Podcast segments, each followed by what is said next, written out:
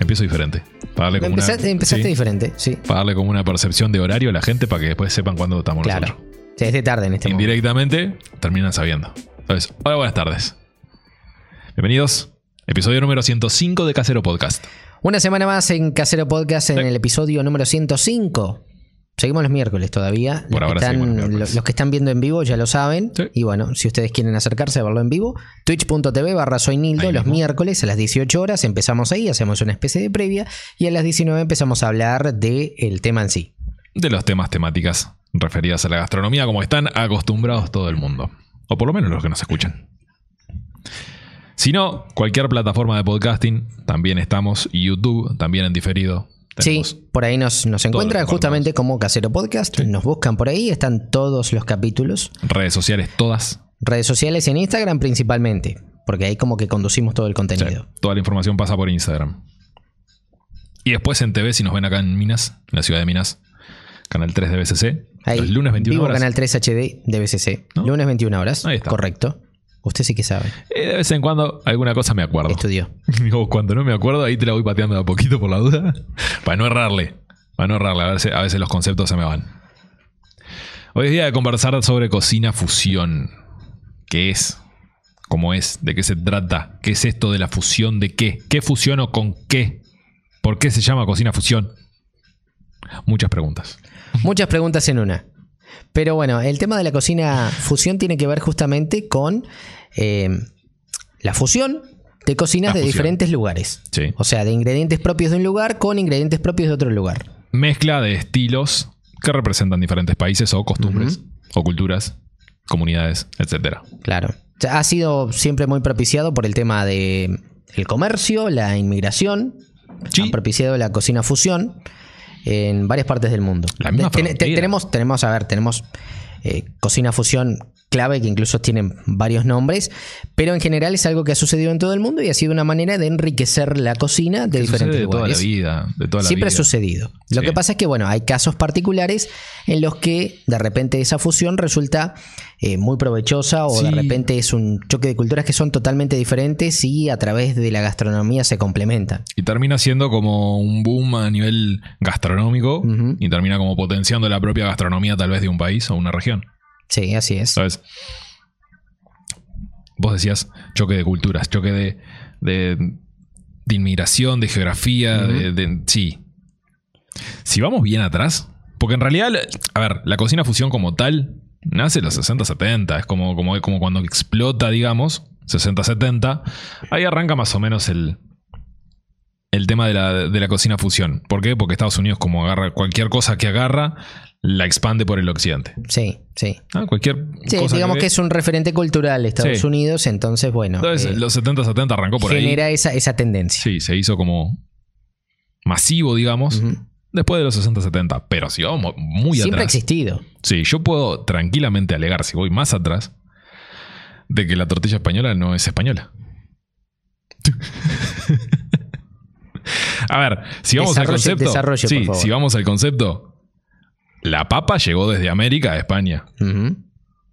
Entonces, si no hubiera cocina fusión, la tortilla española como la conocen hoy en día tal vez no existiría. No existiría, es cierto. ¿No? Es un poquito el concepto. Y después se me van a enojar. Después, si alguno se me, se me enoja, me, se me- me terminan diciendo cosas por, por haber dicho que la cocina fusión no. que la, que la tortilla, La no, tortilla es, no es española. no es española. Siendo la tortilla mundo- española, como la conocemos tal cual, así, no es española. Siendo que después, de- cuando me digan, cuando, cuando vas y hablas con un español, es. No, no, no. La tortilla es española y es así, así, así. Pero si no hubiera el intercambio este de la fusión, Claro. eh, no existiría. Sí, bueno, acá el chivito no existiría sin. El chivito acá no existiría si fuera lo mismo. Porque fue alguien que vino y pidió algo que acá no, no había. Entonces, eh, por eso, por eso la premisa de que la tortilla en realidad no es. Sí, e- e- es eso, ¿no? Cómo la, la inmigración Sí. y el comercio justamente enriquecen las comidas pro- propias de otros lugares con cosas que no se consiguen en esos Sí. lugares. La milanesa. ¿Es de Milán? Qué buena pregunta esa. Porque todo el mundo dice eso. La milanesa es de Milán. Es de Milán porque se llama milanesa, si no, ¿cómo se llamaría? Claro, Y en realidad no. tampoco. si es de Italia, es de la típica co- cotoleta eh, que le dicen ellos, la coteleta, pero se hace en Sicilia, de la región de Parma. De ahí nace realmente la, Ujú. la apanada, la milanesa. Ah, pero no tiene nada que ver con, con Milán. Un dato que se me ocurrió ahora que me acordé. Un dato más. Sí, que de, de hecho acá ha venido la- el tema de, de la tendencia de hacer milanesas y tenemos, por ejemplo, la milanesa napolitana que se creó en Buenos Aires. que se creó en Buenos Aires. Que nada tiene que ver con Nápoles. No, No, pero bueno, le ponen esos nombres. Nosotros tenemos algo que se llama chivito canadiense. sí. Y nada- nada tiene que ver con Canadá. Eh, eh, no son cosas de cocina fusión, pero vienen como. Sí, son, son como curiosidades datos. también. Sí. Y bueno, ti- tienen que ver por eso, porque, eh, a ver, mm, han sido, ha sido enriquecida esa cocina con ingredientes que acá, por ejemplo, si no fuera por el comercio, por Sí. la inmigración, no los hubiéramos tenido nunca. Si venimos ahora a esta época, hasta hace poco ningún uruguayo sabía lo que era la harina pan. Es cierto. Ah. La harina de maíz refinada. Nosotros por harina de maíz lo único que teníamos era polenta. Ahora, Conozco mucha gente que justamente te dice harina de maíz polenta. Polenta. Es como sinónimo. polenta. Acá la harina de maíz antes era la polenta.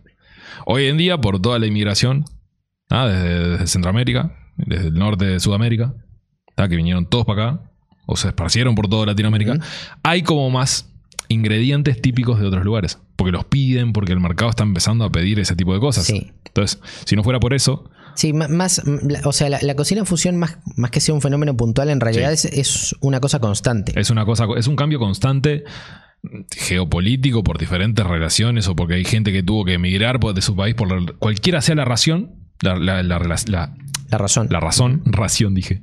Estaba pensando en comida.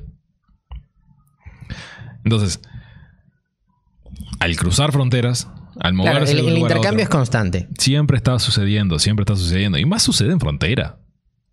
¿Cuánta, Sí, cuánta sí. gente de acá de Uruguay conoce la, la, la feijoada? O la feijoada. La feijoada. La feijoada por el contacto con Brasil. Mm. Ah, o la fugaceta por el contacto con, con Argentina. Si vas a cualquiera de los, de los departamentos que son fronterizos con esos países de acá, vas a tener comidas típicas de ahí. Y gente está hablando portuñol o...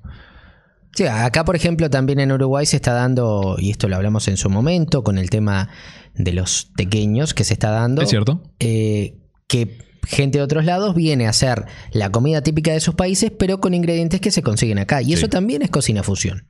Sí. Eh, siempre... Lo pasa que tampoco podés trasladar los mismos ingredientes de un país a otro. Entonces, si bien lo vas a transformar al mercado local, no vas a tener el mismo sabor, pero vas a tener algo distinto. Algo propio, algo que tiene que ver con el país nuevo al que estás, pero con tu técnica. Entonces, ese, esa, el compartir ese tipo de técnicas con otros países o con otras regiones termina siendo esto que, esto que llamamos cocina fusión. Em, hay, si hay preparaciones, hay millones. Millones de lo que sea. O sea, Millones y, y todos los días aparecen nuevas. eh, por hacer algún ejemplo fácil, sencillo, si vamos a la cruza de España con Japón, por ejemplo, yo puedo hacer sushi, ¿no? puedo hacer un nigiri, que es una de las piezas, que lo puedo hacer con jamón ibérico, por ejemplo. Un español llega a ver eso, se lo tira por la cabeza a cualquiera. Ahora, si venís a Sudamérica, por ejemplo acá, Río de la Plata, Sí. y haces un nigiri también, lo vas a hacer con carne de ternera. Y termina siendo como esa fusión latinoamericana con... Que, ah, si, no, si mal no recuerdo, el, el- el chef, el cocinero que más está involucrado con este, con este estilo, para este lado del Río de la Plata, em, es Iwao, Iwao Komiyama. Wow, sí, wow. eh, Mm, sí, un cocinero Salió, en su momento en. Creo que está en Masterchef de Argentina. Se Puede llegó a ser. salir, cuando les enseñaron a hacer sushi. Puede ser, en la sí, sí. primera temporada. El loco es muy reconocido, tiene libros, tiene y en su momento también salía en un canal que se llamaba ¿En el gourmet? El Gourmet. Sí, claro. sí, sigue ¿Existe saliendo. Sí, sigue saliendo. Ah, sí. bien. No, Sigue sabía si saliendo. existía, la verdad. Hace Eh, mucho eres- tiempo que no lo veo, pero a veces, justamente cuando salía el wow, eran los momentos en los que yo miraba porque me parecía sumamente interesante. Él tiene mucho de esa fusión con, con cosas eh, desde el del Río de la Plata. Porque él vive en Argentina hace muchos años. Entonces, eh, trata de fusionar lo, lo que él hace con lo, con lo, lo costumbre, con, con lo de él. Con lo que hay acá. Hay muchos, muchos de esos. Pero, por ejemplo, para seguir con otro, con otro ejemplo. La pizza con piña. Sí. Odiada por muchos. Eh, sí, yo creo que genera justamente eso, amor-odio, ¿no? Sí. Porque la gente que le gusta lo agridulce probablemente Sí. sea fanática de la pizza con ananá. Todo el mundo la piña, conoce como como pizza hawaiana porque realmente es eso, la fusión de Italia con, con Hawái. Por eso es que le dan ese nombre. Hay formas de hacerla bien. Es una realidad. Ah, la pizza que le haces con ananá ese que viene en lata, que no tiene gusto a nada, que está todo en almíbar, claramente no va a quedar bien. Un italiano me va a patear la cabeza por lo que estoy diciendo, porque no debería ni de llevarla según los italianos. Porque son muy arraigados a su propia cultura. Y te puede, vos le podés poner a una pizza lo que quieras, según el italiano, pero nunca ananá. Se ve que algo les pasó con el ananá en el medio. pasó. Que están hiper dolidos con el, con, con el tema del ananá o la piña. Que no hay forma de hacerlos comer. No, esa no, esa no. Pero le traes con otra fruta, sí. Te dicen. Sí, es Con otra fruta sí. Sí, es así. Con ananá no. Ananá no. No sé No qué le- pasó en el medio. Algo pasó Pero aparte lo he que leído. no lo sabemos. Sí, lo he leído, lo he escuchado y se lo he escuchado en entrevistas a otros italianos que le preguntan siempre por las pizzas con, con ananá, pero en otras frutas no pasa nada. Ahora, el ananá no hay chance. Bueno, de hecho también, este, hablando de italianos, el café americano Sí, aparece en tiempos de la Segunda Guerra Mundial. Que los americanos iban a los bares en Italia, pedían café y lo pedían muy aguado. sí. Cosa que los italianos decían, esto no puede ser Esto no puede ser. lo que están haciendo acá estos americanos. Y justamente de ahí surge el café americano. Sí, sí, sí. sí. El, el italiano lo toma como un ristretto, Sí. ¿no? el típico café que son 10 mililitros y no mucho más, 10, 15 mililitros cuando mucho. Pero bien cargado, potente. Claro, bien no como el cubano, que también es más o menos parecido el café cubano, que también tiene su, su, su potent- su potencia. Pero el Tano tomaba, tomaba eso. Y yo he, he estado en, en casa de algunos italianos y cada, cada vez que te sirven un café, te sirven eso. Sí. Y te tomate uno. Está, y te toma un café, ¿me vas a servir otro? ¿Estás seguro? Me dicen. Sí, ¿por qué no? Te quedas con ganas de, Y de más. claro. Claro, y al americano le gusta el café bien largo, bien El, aguado. el americano lo que tiene es eso. Te, lo- te- te tiran agua, te hacen el, el espresso, ponele, y arriba te lo. Sí, te lo sirven como para que te des un rato tomando.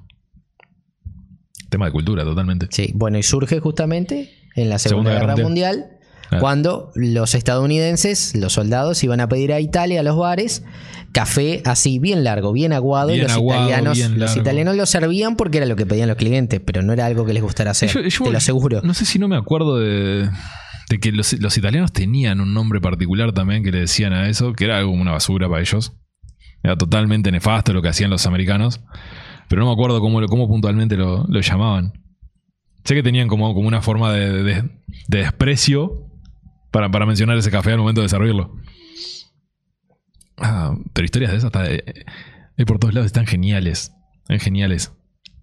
Em, pero después, la creatividad que le da el cocinero, o la creatividad que le pone, eh, o la impronta que le da el cocinero para crear un plato, termina como generando un movimiento cultural gastronómico que está bastante interesante en, en- en todos los países, porque normal. A ver, también es cierto que hay cosas que no cruzan fronteras.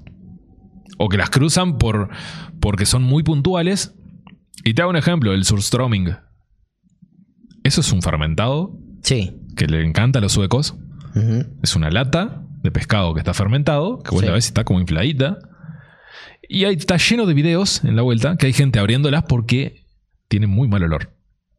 Te voy a decir que si, a ver, abrir latas infladas ya es Sí, un tema peligroso. Es peligroso. Sí. eh, Pero si, no. si encuentra una lata que está- inflada, no descártenla, Sí, sí. porque es peligroso. Eh, puede haber un tema de botulismo ahí bastante sí. interesante. Así que desde ya, aparte, o sea, entre paréntesis. Entre este paréntesis, tema, está bueno, este, está latas bueno. infladas no. Em, pero eso es como una comida típica que, que comen los suecos, o, algunos nórdicos también, que les encanta. O sea, esperan hasta que la lata esté infladita, porque es pescado que está fermentado, Y tiene muy mal olor, o sea, tenés que lo abrirlo. abren bajo agua, para que el olor no porque salga. olor- ah, es muy fuerte. Porque revienta cuando pinchas la lata. Ah, o sea que es una bomba. Busquen surströmming, vi- videos de surströmming, van a ver gente abriéndole los autos. Sí. Abriéndolo. adentro de un auto y les, les chorrea por todos lados. No, no, es nefasto. Es terrible, nos dicen. Sí, es terrible, nos dicen ahí. Es nefasto, pero ah, les encanta. No sé por qué, pero le- les encanta. Y, y lo, y lo acompañan y se los dan. ¿Viste como nosotros le damos el primer mate a los extranjeros a veces? Sí, Bueno, ellos usan el, el surströmming como- para dárselo. O sea, no es que te lo den como maldad, en parte sí, pero es- a ellos les gusta comerlo. Lo usan como parte de su comida. Por eso te digo, hay cosas que no cruzan la frontera. Así como hay una, una gelatina que comen lo- los rusos, que en realidad es caldo, es carne. es un caldo de carne, carne de cerdo, ¿verdad? que viste, el el cerdo tiene muchísimo colágeno, igual que el pescado, Sí. y cuando se enfría queda una gelatina. Entonces desmechan toda la carne, patas, cosas, todo lo que sea de cerdo ahí. Lo dejan dentro del caldo, lo ponen en un molde como si fuera gelatina, lo enfrían y después te lo sirven así el, el congelado. Eh, no, es, no es lindo de ver, no es lindo de, no debe ser Me puedo lindo imaginar que no tiene que ser algo No, muy bonito. es un caldo gelatinoso que te lo sirven frío. Entonces lo ponen así en un platito y ves la carne desmechada dentro de la gelatina transparente que es caldo. No sé qué gusto debe tener eso, pero por algo lo comen. Tema de, de calorías, tema de invierno, tema de... eh, sí, y usan las partes más grasosas que tenga el cerdo. Cabezas, pies, cogotes, eh, sí, Todo lo más lo que grasoso. sea, lo que sea. Lo puede hacer con, con, con una bondiola, ponele, o con... Sí, pero no, capaz que no tiene la cantidad de colágeno suficiente por la misma grasa que libera. A ver, es un caldo. Es un caldo que... Si, si han hecho caldo de pescado alguna vez y lo dejaron frío, van a ver que lo sacuden así, es una gelatina toda. Esto es lo mismo. Y creo que no cruza fronteras eso. Bueno, son cosas muy particulares, muy, Sí. muy de esa zona. Muy de esa zona que la, la tienen ahí. Es más, yo tengo ganas de, de hacerlo algún día para probar a ver. Solo por el, Algún sábado en la cocina. Sí, por sacarme la intriga de si es, de si es rico o no. No sé si lo voy a pasar bien ese día, pero bueno, lo, lo quiero intentar hacer. Em, pero ese tipo de platos, vos decías el chivito, decíamos diferentes tipos de, de sushis, diferentes. Hay, vos vos nombrabas que hay como puntuales. Sí, sí, hay, hay casos puntuales que tienen un reconocimiento mundial, digamos. La cocina peruana la conoce todo el mundo. La cocina peruana la conoce todo el mundo, correcto. la cocina, lo que se llama la cocina Nikkei hoy en día. ¿No? Gastón Acurio, uno de los precursores de la cocina peruana. ¿no? Vos decís eminencia en Perú, ese señor, Sí, Acurio. tal cual. Porque loco. A ver, Perú tuvo la suerte de tener muchísima inmigración asiática. Sí, eh, Digo asiática porque no es enteramente japonesa. Si bien mucho de lo que usan en el Nikkei es japonés, hubo bastante de China, de, de varias partes de Asia, que terminaron conformando como la gastronomía de Perú hoy en día. que no sé cómo llegaron a Perú. Nunca investigué cómo llegaron a Perú toda, esa- toda esa gente. O por qué puntualmente a Perú. hubo mucha inmigración Sí, y se crea la cocina Nikkei. se cree la cocina Nikkei. Mundialmente reconocida, hoy Sí, en día Perú eh, es... justamente eso decíamos, hay, hay Sí. cosas puntuales que son reconocidas en todo el mundo, una de ellas es la cocina Nikkei, Sí. que justamente consiste en la mezcla de ingredientes peruanos con japoneses. Perú tiene un arraigo mm, cultural en cuanto a su frutícola hortícola, muy, muy indígena, muy arraigado a lo indígena, muy- mucha tradición, mucha verdura que se cuidó durante mucho tiempo. Y vino Japón con todo lo de, lo de su pescado, de su cocina, de su sushi, de su esto, de lo otro, y, y- y lograron hacer una fusión ahí adentro que es brutal y hoy en día una de las cocinas más reconocidas en el mundo. Una, una de las gastronomías más, Sí, más además reconocidas. teniendo en cuenta que justamente eh, lo que decías vos, la cocina japonesa ya de por sí es Ya reconocida, sí. la peruana también. Sí. De hecho, eh, acá en América solamente está por debajo de la mexicana, Sí. la cocina peruana. A ese nivel estamos hablando. Y está escalando mucho más que la mexicana, ya te digo. Por, por cosas que van, que vienen sucediendo y por cómo se está dando. Porque, claro, viste que este año venimos hablando de- del no desperdicio, de usar todo, de que esto que lo otro. La cocina peruana aprovecha a- al máximo lo que sea. Entonces, este año como que brotó de vuelta o como que viene creciendo a pasos agigantados. Y es una de las mejores cocinas del mundo. Se dice, se sigue haciendo y, y muchos cocineros intentan ir a Perú, por lo menos a probar, a, a averiguar, a ver qué hay. A ver, si alguien ha escuchado de cocina peruana, han escuchado del ceviche. Sí, claro. Listo. Es un plato clásico de allá. Algo el típico del ceviche. Hay más, obviamente. Em, pero claro, yo les mencionaba que eso, que no es solamente japonés, porque por ejemplo podés encontrar el, el arroz chaufa. Ujú. ¿Qué es el arroz chaufa? Una latinoamerica, latinoamericación, Latinoamericanización. latinoamericanización Una palabra larguísima. larguísima, que nunca la había usado en mi vida hasta ahora. Em, del, del arroz chaufa. El arroz chaufán, en chino, es un arroz salteado. Entonces, lo trajeron acá, le pusieron arroz chaufa porque es más fácil decirlo en español. Y sí, toda la vida. Entonces, por eso les decía, tienen como platos icónicos que, que surgen de esta mezcla. y terminan siendo parte de. Em, después hay lugares que se pelean por la comida. Nos pasa todo el tiempo con Argentina con el dulce de leche, por ejemplo. Claro. Como que es nuestro, no es nuestro. Es nuestro o es de, Argentina. y- El mate, es nuestro, no es Sí, nuestro. viene también, Perú, viene también. Paraguay, perdón, ahí en la vuelta, anda Bolivia, a veces tira Brasil. También. Brasil, Sí, Brasil es como que bueno, sí, parece- entre ustedes. A veces da la, la impresión también de que fuera algo extendido en el sur de Sudamérica, Sí. en el entorno del Río de la Plata Sí. y el río Uruguay. Sí, claro. Porque, por ejemplo, si vos te vas a Brasil, más allá de que tienen una cocina muy marcada, Sí. te podés encontrar con cosas que son propias de acá. Más, De más que Uruguay, nada para el sur brasilero. Brasil, claro, en, la parte, justamente los gaullos. Los gaullos. Sí, sí, sí, sí. Entonces, hay cosas que sí se, se comparten y siempre está como esa pelea. Por ejemplo, en Colombia, Colombia-Venezuela, la pelea por la arepa es brutal. Es cierto, es cierto. Es brutal. Que de hecho aquí están llegando las arepas también por la inmigración que tenemos. Y hay de las dos tipos de harina. ¿De arepa? ¿Colombiana o, o venezolana? Una es más refinada que la otra. Y es mínima la diferencia. Vos decís que para alguien que no esté entrenado, por ejemplo, reconocerlo sería algo No, muy no se complicado. dan cuenta. Les trae las dos, aunque, aunque les traiga las dos marcas y sean diferentes, les podría dar igual. No te das cuenta. Les podría dar igual. Si no conoces o si no tenés una idea, eh, va, si las tocas al tacto, te das cuenta. Pero. Pero tienen como esa, esa diferencia mínima y siempre está como esa pelea. Lo mismo con el dulce de leche nuestro. Siempre los peleamos, siempre va a estar. Después Em. otro de los casos muy particulares es la cocina Tex-Mex. México, Estados Unidos. Sí, O sea, Texas, México, más que nada. claro. Que ahí es donde salen los burritos, los nachos, los tacos. Que eso siempre lo dice todo el mundo. El burrito es un invento americano. Sí, No existe, en- o sea, sí existe, ¿tá? por toda esta fusión, pero, pero en realidad eh, quienes empiezan a pedir los burritos como tales son los americanos, no es una comida mexicana. En México rara vez se hace un burrito. Eh, son mucho más de los tacos. Las taquerías están por todos lados. sí, es cierto. Además, y hay uno que está abriendo taquerías en todo el mundo, que es Dani Trejo. Dani Trejo, es cierto, Tiene actor. hasta libros. sí. Actor de películas de acción, legendarias. Machete. Machete, ahí está. Machete. Eh, Dani Trejo es impresionante.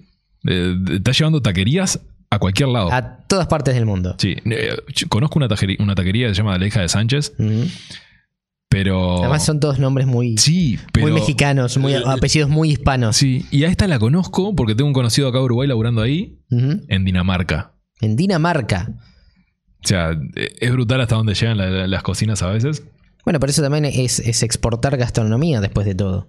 Sí, mira, nos mencionan en el chat el tema de los hot rolls. En cuanto a la japonés, yendo, a Estados Unidos. Ah, el, el, el- el roll de, de sushi frito. Eso es un hot roll. Y hay lugares que los están vendiendo enteros. Como para llevar al paso. Sí. O sea, el rol entero, frito, y te lo dan envuelto en un, en un papel para ir comiéndolo. a- No empiezas. Entero. Entero, mirá vos. Frito, entero, para irlo comiendo como si fuera un Como churro. para llevar, ahí está. Como, como quien come churros, así. Un rol de sushi frito. No sé, no sé. Igual que los, los rol- los Filadelfia, por ejemplo. Los que usan el, el típico queso Filadelfia Sí. para hacer lo que llevan Sí. adentro. Eso es típico invento americano. De Estados Unidos. En Japón prácticamente no se hace eso. Entonces son como esas, esos cruces que terminan Esos, dando. Claro, que terminan dando, eh, bueno, productos de ese tipo, ¿no? Sí. Lo, lo que decíamos antes, los Bueno, burritos, justamente. La pizza, si volvemos a la pizza, la que llegó a Chicago, la deep dish. Sí. La pizza que está en Chicago, que es una tarta. Eso te iba a decir, es un. Sí, sí, es una Es pizza enorme. gigante, de grande, de ancha, que la mirás es una tarta de quesos y, y salsa. Sí. Entonces, eh, esas fusiones están, a veces están buenas. Ah, hablamos de las pizzas de Nueva York hace La pizza de Nueva tiempo, York que es súper fina, que es súper fina. que se come doblada. ¿Qué se come? Porque es gigante. Claro. Entonces es imposible mantenerla, mantener un, un slice, ¿no? una, una tajada, mantenerla sola, quieta. No, con lo fina que es, siempre está, siempre está como, parece como si estuviera blandita. Em, Y además también es para comer al paso. Es típico de comer al paso. Es típico de comer al paso. Igual es mucho más típico el, el hot dog allá en Estados Unidos. Es cierto, Que está lleno de carritos, ves. También. Y hay, y hay- es lo peor que hay videos. De, de cuántos carritos la gente encuentra caminando.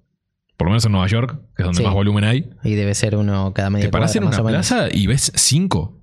Fácilmente. Sí, no, es, es brutal. Es brutal la cantidad. Bueno, y en esos carros encontrás, por ejemplo, pre- pretzels. Típicos de la cocina ale- alemana. ¿ah? un pan de la cocina alemana, pero lo encontrás como comida callejera en Estados Unidos. Sí, eso, eso sucede mucho también en estos países así que son muy cosmopolitas. Sí. O sea que sí. reciben inmigraciones de cualquier parte del mundo y bueno, terminan originando ese tipo de platos. Acá es muy raro ver ese tipo de cosas. Lo podés encontrar tal vez en Punta del Este, en Montevideo, en Colonia, ¿no? Que, que- que hay un volumen de gente que está moviéndose todo, el- todo el claro. tiempo. Sí, ad- además son, son lugares más turísticos. Sí. Pero tampoco es tanto el volumen europeo que llega.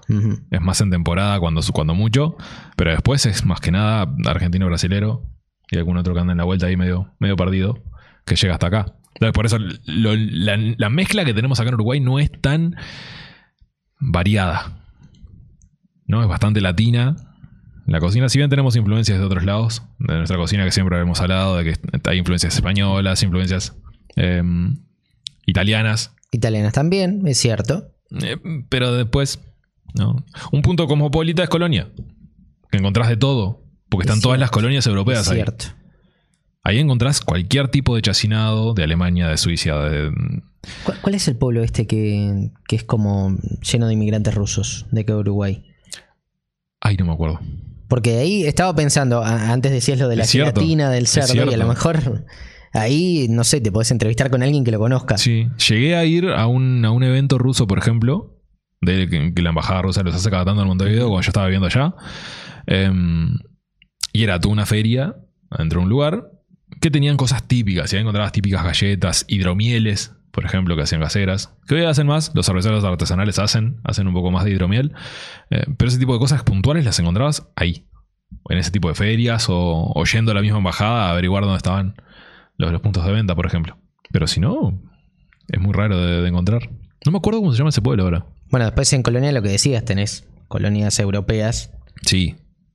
Que se formaron acá. Eh, Bueno, tenés Bueno, el típico caso de, el caso de Nueva Helvecia. Sí, pero gracias a esas colonias que vinieron, acá en Uruguay existe el queso colonia. Es cierto.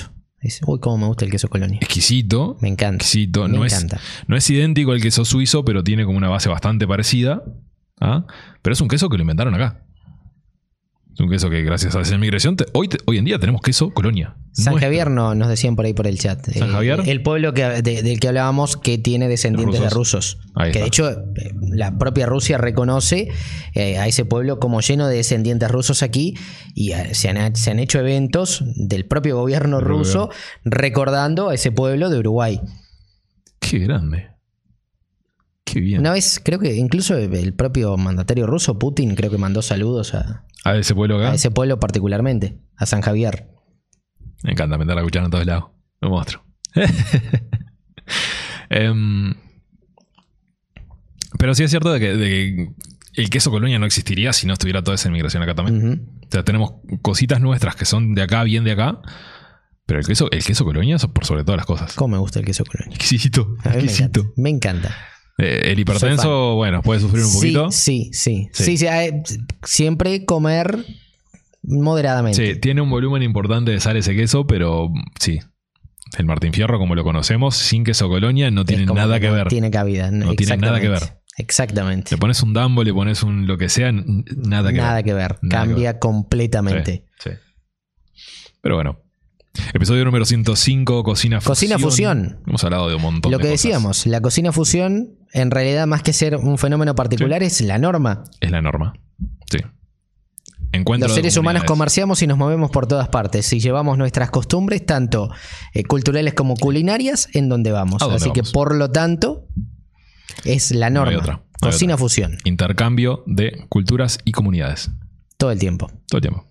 Yo soy Nildo. Yo soy Matías. Nos vemos la semana que viene. Que pasen bien, adiós. Adiós.